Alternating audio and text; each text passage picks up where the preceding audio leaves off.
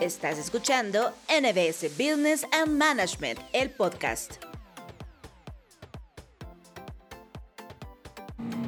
Así es amigos, ¿cómo están? Hoy traemos un tema buenísimo. Les saluda Luis Giovanni Gómez y les traigo al mejor de los mejores, al doctor Emilio Turcios, con quien nos va a hablar el día de hoy acerca de la gestión internacional de los negocios. ¿Qué tal, doctor? ¿Cómo está? Muy bien, doctor Gómez, qué gusto saludarlo aquí participando y muchas gracias por la invitación.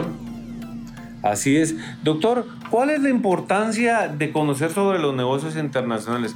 Para nosotros que somos pequeñas empresas, etcétera, etcétera, ¿cuál es la importancia de conocer acerca de estos negocios? Bueno, a través de la creciente eh, efectos de globalización que se han dado a partir del inicio de los 2000, el conocer sobre negocios internacionales no solamente es el proceso de, de, de pensar en políticas internacionales o conocer en procesos de importación y exportación, sino transfronterizar, ir más allá de lo que nuestras fronteras dan en efectos de poder poner nuestro producto o servicio en un mercado nuevo que nosotros hayamos hecho una previa investigación a donde podemos encajar para poder ofertar a ese mercado la amplitud de nuestros servicios o nuestros productos en, en el mismo. Así es, y es que lo que pasa es que desde el nacimiento del, del, Internet, las redes sociales y todo este tipo de expansión de las comunicaciones a nivel mundial, pues los negocios internacionales se han vuelto como una moda o se ha vuelto como una necesidad para, para las diferentes empresas. Y eh, recuerdo yo en una oportunidad cuando, cuando iniciamos NBS, Emilio, ¿te recuerdas? Sí. Se acercó una institución eh, nacional de Guatemala en la cual nos solicitó ser parte de ella. Pero la respuesta fue bien clara y, y de ese momento con, eh, lo hemos compartido con el doctor Emilio y es, nosotros no nos, no es que no nos, nosotros nos interesa el apertura de fronteras, no nos interesa estar en toda América Latina.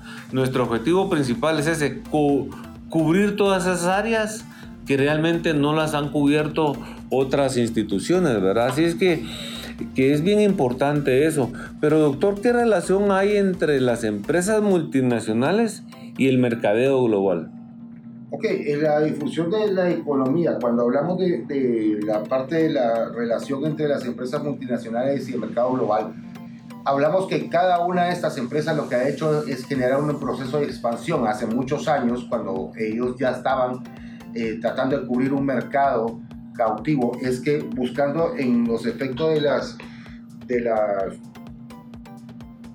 del proceso global como ha llegado a poder transfronterizarse el poder ofertar productos al llegar a cada uno de los rincones de un espacio específico a donde hay núcleos de personas que están buscando la, la, la, o tienen la necesidad de poder proveer o de servirse de uno de los servicios o productos que nosotros ofrecemos o las empresas puedan ofrecer en su momento poder llegar a ellos a cubrir esas necesidades y ser competitivos. Hoy uno de los grandes procesos que existen es la hipercompetitividad que hay dentro de los mercados.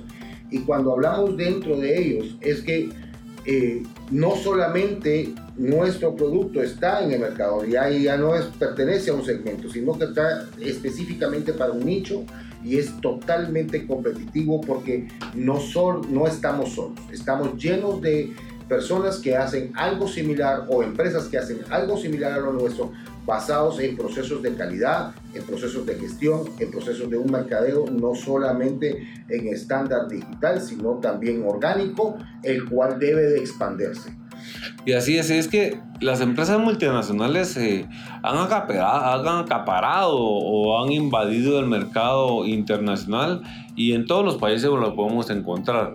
Por ejemplo, hablemos de una marca, bueno, una marca de reconocido champú de color azul eh, que regularmente se encuentra en todas partes del mundo. Y eso es lo que ha permitido que estas empresas multinacionales puedan estar en todos los países y puedan aparecerse en cualquier lugar de no solo de la región, sino que a nivel mundial, ¿verdad?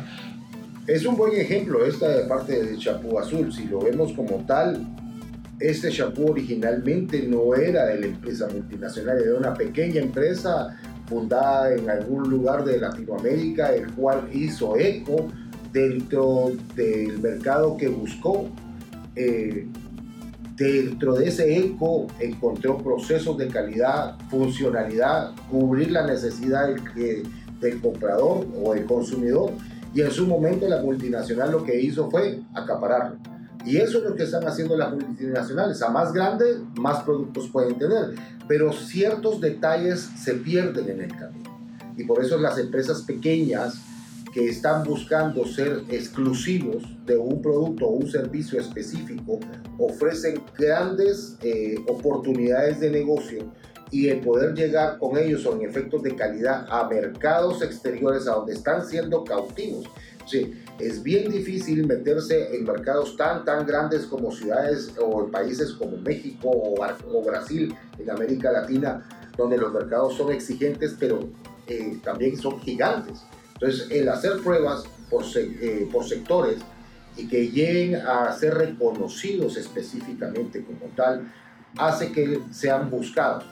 Como bien lo decía doctor, en la parte inicial se ha abierto mucho el proceso de mercado a través de, del Internet y todos esos procesos de mercadeo eh, que se saltan las fronteras sin una transacción eh, física y esto eh, las personas lo agradecen al llegar, estar en información en estos tiempos que estamos viviendo hoy, las personas son más eh, activas en leer las especificaciones, en leer las instrucciones de los productos o de los servicios, en preguntar, el poder conocer, son más curiosos porque hay más tiempo. Sí, así es. Y lo que pasa es que, doctora, lo que usted estaba hablando, estaba pensando, nosotros vivimos en un mundo, en un planeta 100% consumista.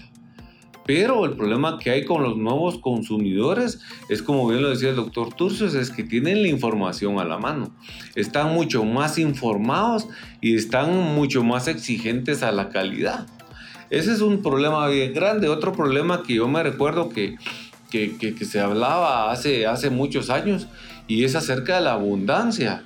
¿Y, por qué abundancia? Porque para un producto, hables de champú, hay muchas marcas, muchos sabores, muchos colores, eh, con alta calidad y muchos precios, diferentes precios, incluso eh, productos que hace 10, 15 años costaban 100 dólares y ahora en esta, en esta actualidad siguen costando los mismos 100 dólares.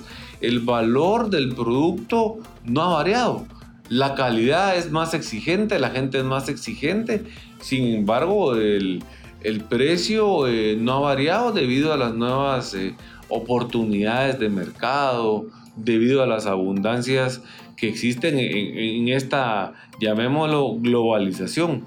Pero doctor, la globalización y los tratados de libre comercio han generado beneficios a países o, o a mercados tercermundistas.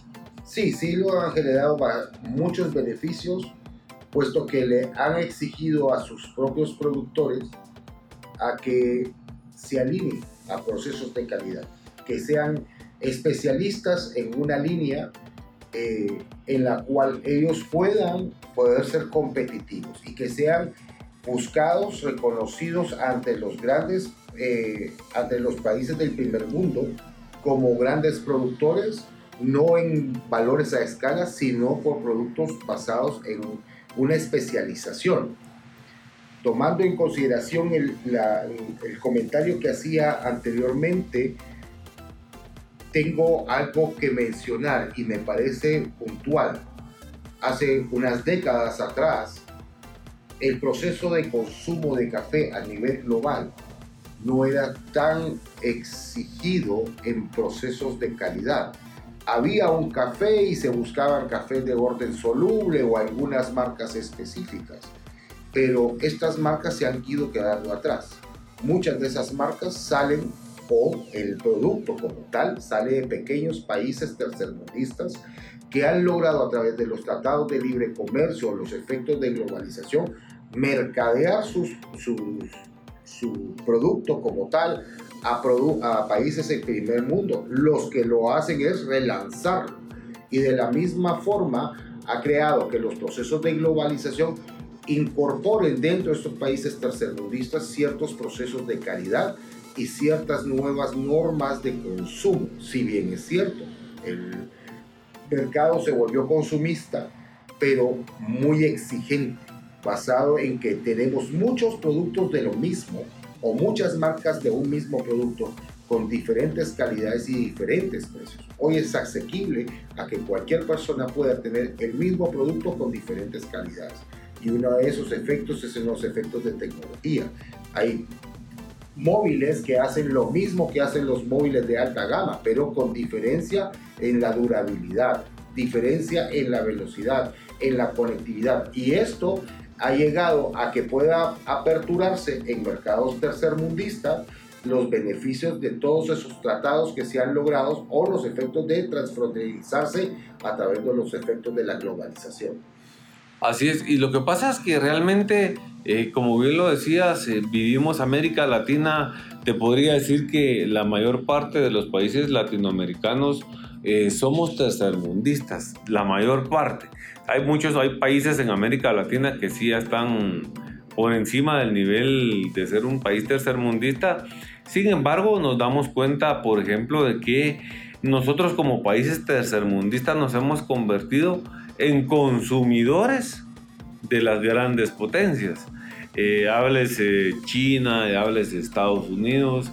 Hace poco estaba viendo yo que solamente todo lo que produce en Producto Interno Bruto, todo Centroamérica junto, es la tercera parte de lo que hace todo el estado de California de los Estados Unidos. Increíble.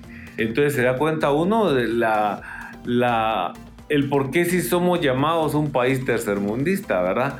Pero en términos de políticas internacionales, los mercados en vías de crecimiento ah, eh, han sido o hemos sido favorecidos. Sí, claro, porque son un proceso de alivio. Ese proceso de alivio a externar, eh, la, eh, a externar procesos de, de, incorporación dentro de los mercados a lograr tratar de bajar los procesos de, la pobreza. Y en lo mismo cuando hablamos de políticas, nos encontramos en efectos de, de orden internacional que lo que ha, ha, dado son ciertos valores de proteccionismo o liberación de mercados, dentro de los cuales se puedan eh, los mercados como tal proteger al productor nacional, pero también al importador o al, al, al a la empresa que está tratando de colocar productos en pequeños países. Esto a efecto de poder cuidar a la población local para que tenga esos escenarios de, beneficios y que en su momento puedan ser competitivos ante el mercado porque la idea es, si bien beneficiarse de lo que otros países que generan eh, esas producciones a alta escala eh, no afectan al productor nacional y tampoco significa que queremos matarlos, sino que queremos colaborar con ellos, que queremos que sean partícipes de nuestro mercado y que cada uno de ellos eh, busque los estándares internacionales para poder ser competitivos y se puedan eh, expandir a futuro. Pero vamos a ver, doctor, ¿qué es lo que pasaría, por ejemplo, recordémonos de que, por ejemplo, que mi empresa sea una empresa pequeña? Yo estoy de alguna manera cubriendo ni siquiera todo lo que es Guatemala. Eh, estoy cubriendo una par, un sector, un, estoy cubriendo la capital de Guatemala o estoy cubriendo la capital, bueno, vámonos para, para El Salvador, estoy cubriendo la capital de El Salvador. Eso es lo que mi mercado está cubriendo. ¿Cómo hago yo o de qué manera me sirven a mí los negocios internacionales en este caso? Eh, me serviría eh, negocios internacionales para traer nuevos productos a mi país o, o, me puede servir para sacar productos de mi país hacia otro país. Ah, en ambos, en ambos escenarios, tanto para sacarlos como para, para, para traerlos, atraer nuevos negocios. Lo que pasa es que cuando hablamos de negocios es eh, el, el, el, ida y vuelta que pueda darse dentro de ellos. No solamente es yo vender, sino tal vez yo atraer. Eh, el colocar, el poder generar. Pues lógicamente, si su negocio es un negocio pequeño que está buscando una ampliación dentro de la República de El Salvador y no ha generado el crecimiento lo suficiente en, en mercado el mercado local, pues sí, como bien lo dices, es un mercado, la capital de la República de Guatemala, pero ¿por qué expandirse a, a la capital del país circunvecino o de El Salvador? Porque posiblemente sea, tenga mejor capacidad de compra que la segunda ciudad o la tercera ciudad más importante de la República de Guatemala en valor al consumo, dependiendo del producto pero también hay ciertas exigencias. Eh, a donde hay mayor pópulo, es hay mayor oportunidad de comercialización o venta. Sí, así es. Fíjate que yo me estaba recordando que hace 10 años, no nos vayamos tan atrás, hace 10, 5 años, eh, Panamá, Panamá era el hub de las Américas, le llamaban el hub de las Américas, porque Panamá es donde venían todos los productos de, de China, etcétera, etcétera y todos los centroamericanos pues íbamos a comprar los productos a Panamá para vender aquí en Guatemala. Sin embargo, ahora Panamá no se reinventó y no se actualizó en el tema, tanto así que ahora la mercadería viene directamente de China hacia Guatemala. Procesos tecnológicos, comunicaciones, más facilidad. Hace 10 años atrás las comunicaciones eh, internacionales eran mucho más, eran mucho más eh, más difíciles, eh, tenían mayor costo. Hoy estás a, a, una aplicación de comunicarte con cualquier parte, eh, con cualquier persona, cualquier, cualquier empresa alrededor del mundo. Antes tenías que hacer muchas gestiones para lograr comunicarte, inclusive para generar un muestreo. Hoy por hoy estás solicitando y te lo están enviando.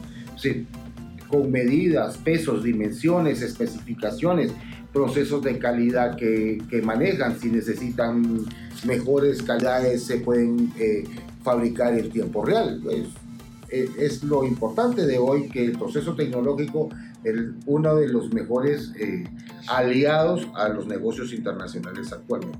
Así es. Yo les voy a dar, eh, yo me recuerdo cuando estaba estudiando en, en México y me enseñaron el problema que le llaman ellos la AAA en cuanto a globalización, ¿verdad?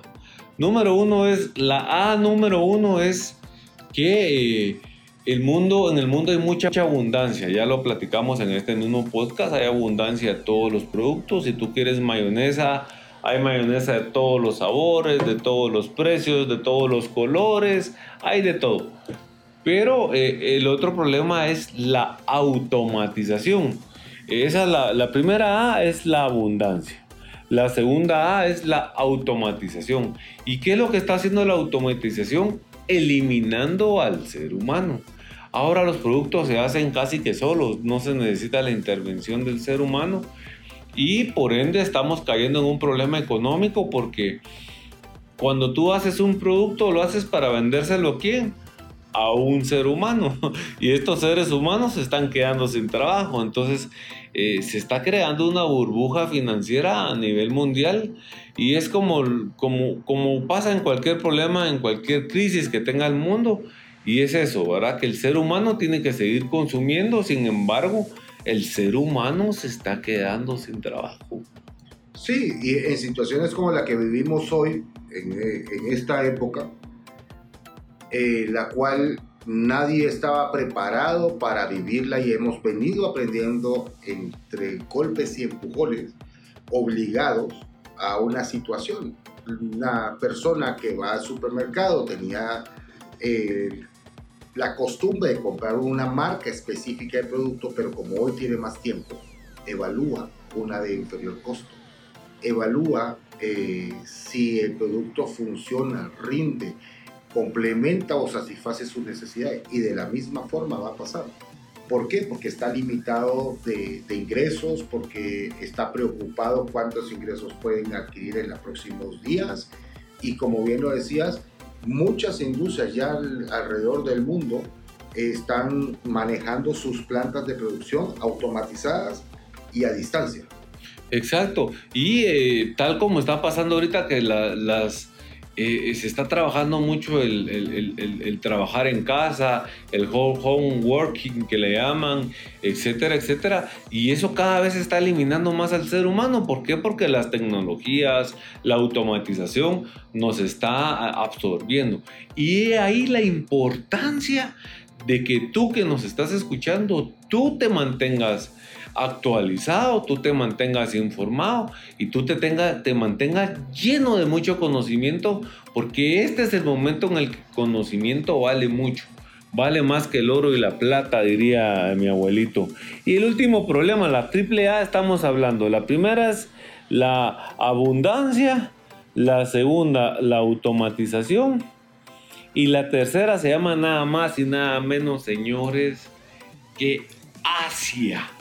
Todo lo que Asia, Asia es la fábrica del mundo.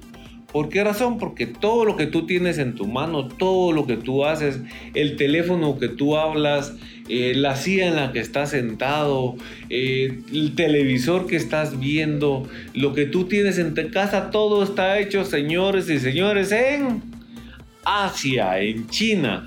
Ese es uno de los grandes problemas que tiene América y es eso, ¿verdad? Pero ese problema que lo están detectando como un problema, Emilio, eh, también tenemos que verlo desde el punto de vista como oportunidad. Si no sabemos que ahí se fabrica todo, si no sabemos que ahí se hace todo, y ahí la necesidad y la importancia que conozcamos de negocios internacionales. Claro, eh, eh, Asia es el, eje más rápido y dinámico, productor más barato. han logrado replicar muchos de los productos de otros eh, eh, calidades de otros países eh, han logrado satisfacer las necesidades del mercado saben que han mejorado sus procesos de calidad se están buscando certificaciones muchas capacidades tienen tecnificación avanzada dinámica y por cantidad de personas versus el resto siendo un tercio de la población global. Es increíble lo que ellos pueden lograr en poco tiempo. Y de igual forma, por las economías escalas que manejan, ellos eh, tienen costos muy, muy dinámicos, muy baratos. Y, y, esto genera mucha atracción. ¿Qué va a pasar en el futuro? Pues lógicamente hoy hablamos de negocios internacionales y hablamos en un idioma y tenemos una moneda pero eso va a llegar a cambiar en algún momento porque ellos son los que van a regir qué, moneda usar como transferencia y no necesariamente la que estamos usando actualmente. Posiblemente no va a ser la de ellos, sino que ellos van a crear una moneda de transacción internacional, igual que un lenguaje en el cual la comunicación ya no solamente es basado en, el habla, sino que también escrita pero que sea mucho más eh, práctica para que ellos puedan evitar errores por los cambios de idioma, puesto que tal vez no tienen la facilidad o se le ha causado que lo han logrado minorizar teniendo intérpretes a nivel global. Eh, bien lo decías, en proceso tecnológico hoy no necesitas hablar un idioma cuando tienes un móvil que tiene, una vez tenga conexión a internet, puedes hablar el idioma que tú quieras a través de transacciones que haces o una aplicación. Pero los negocios internacionales están conociéndose que ellos están aperturando mucho más sus estructuras políticas para poder aperturarse a mercados, tanto de tercero o primer mundo, que puedan requerir de ellos y como bien lo habías hecho con el ejemplo de Panamá, hoy por hoy los productos vienen a donde tú los desees porque ellos ahí te lo ofrecen, ahí te lo colocan. Así es, perfecto, doctor. Muchas gracias por haber compartido con nosotros de sus conocimientos. Y ya sabes tú que nos escuchas, Cualquier otra cosa que tú quieras la puedes encontrar, cualquier programa, cualquier capacitación o certificación en NBS. Tú puedes visitar la página www.nbs.es y estamos para servirte. Doctor Turcios, muchas gracias por estar con nosotros. Y ya para cerrar el tema, ¿alguna frase o comentario que le quieras dejar a nuestros escuchas? Claro, seguir adelante, transfronterizarse y buscar objetivos en mercados no comunes, sino buscar en, nuevos mercados para poder ofrecer servicios o productos que ustedes puedan eh, dar a, a, nuevos consumidores, a personas que quieren probar su excelencia, sus procesos de calidad y que ustedes puedan comercializar en nuevos mercados. Atrévanse. Así es, recuérdate, NBS es pasión por la excelencia y tú eres parte de